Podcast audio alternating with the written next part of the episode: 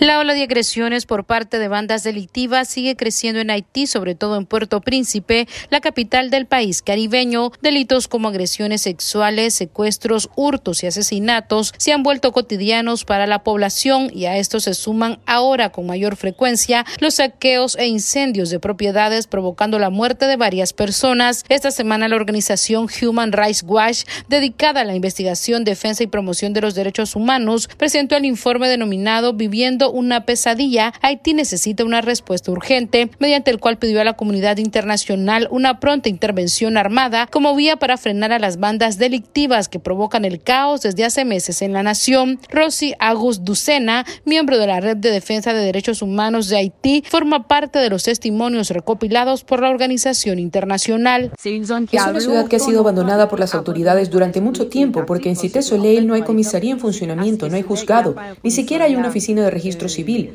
Los residentes tienen que valerse por sí mismos. El documento de Human Rights Watch detalla los abusos y hechos de violencia que ocurrieron en cuatro comunidades del área metropolitana de Puerto Príncipe entre enero y abril de este año tras las entrevistas a decenas de víctimas y testigos. Un adolescente que visita a su hermana herida de bala en un hospital contó su testimonio a los defensores de derechos humanos.